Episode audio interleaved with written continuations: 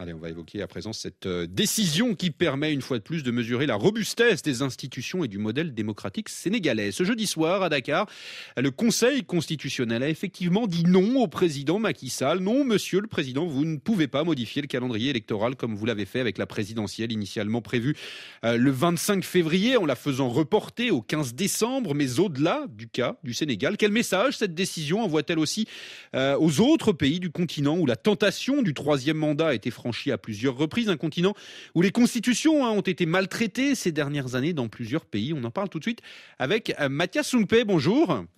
Bonjour. Vous êtes politologue, directeur de la Fondation internationale pour les systèmes électoraux au Mali. Mathias Sungpe, euh, cette décision rendue par le Conseil constitutionnel sénégalais, euh, elle change quoi d'abord à l'échelle régionale? Elle change quelque chose? Oui, je pense que c'est utile parce que, comme vous le savez, le combat qu'on a mené dans la sous-région jusque-là, c'est le combat des troisièmes mandats ou des quatrièmes mandats, etc.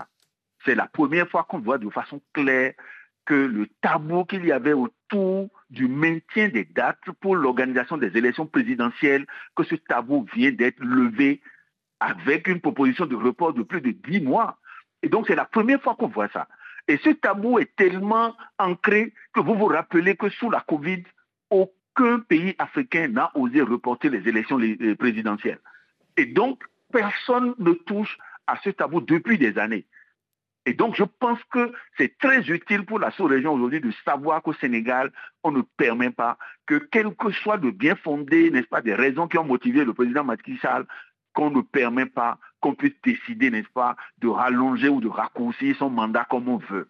Alors, Mathias Soumpe, la, suite au Sénégal, elle dépend de ce qui va se passer maintenant. Hein. Macky Sall, euh, le président, il est susceptible de ne pas suivre cette décision du Conseil constitutionnel et d'aller contre?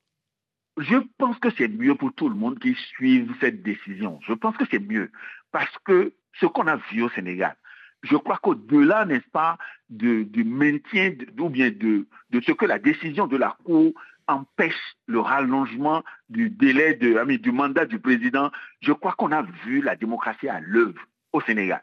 Vous avez vu au début de cette crise, ceux qui n'étaient pas d'accord sont sortis dans les rues pour manifester. Il faut déplorer, les pertes en vies humaines, il faut déplorer les dégâts matériels, aussi bien publics que privés, etc. Mais ils sont sortis. On a vu tous les groupes organisés, professeurs d'université, leaders religieux, euh, associations, partis politiques, sociétés civiles, médias, tout le monde est sorti pour participer au débat, apporter un éclairage. Et maintenant, on a vu aussi les institutions sortir pour jouer leur rôle. Je pense que ce qui reste à faire, à mon humble avis, au président Macky Sall aujourd'hui, c'est simplement suivre la décision de la Cour constitutionnelle et proposer un réaménagement du calendrier électoral.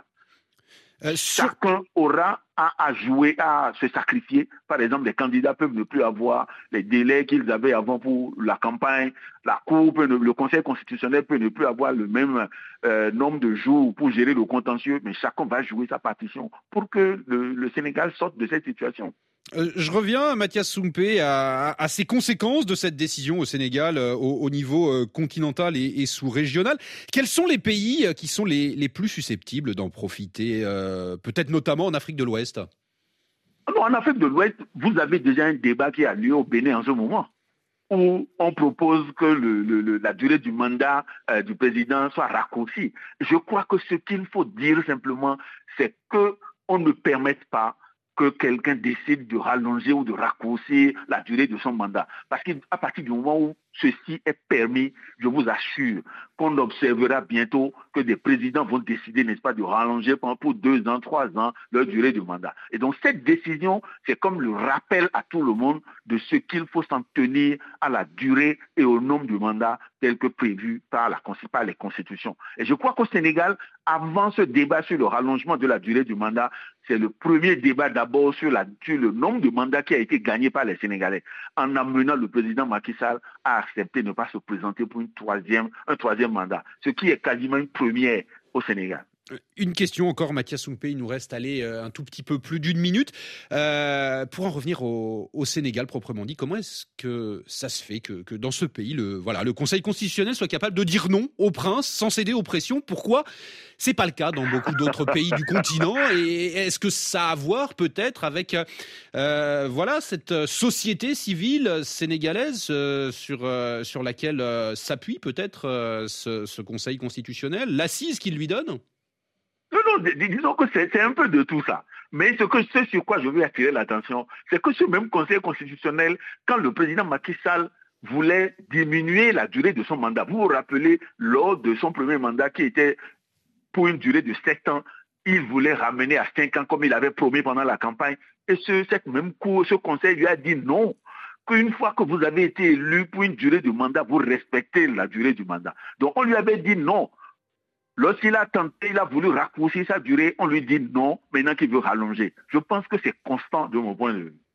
Merci beaucoup, Mathias Sumpe, euh, d'avoir répondu aux questions de RFI. Je rappelle que vous êtes euh, politologue hein, et directeur euh, de la Fondation internationale pour les systèmes électoraux au Mali.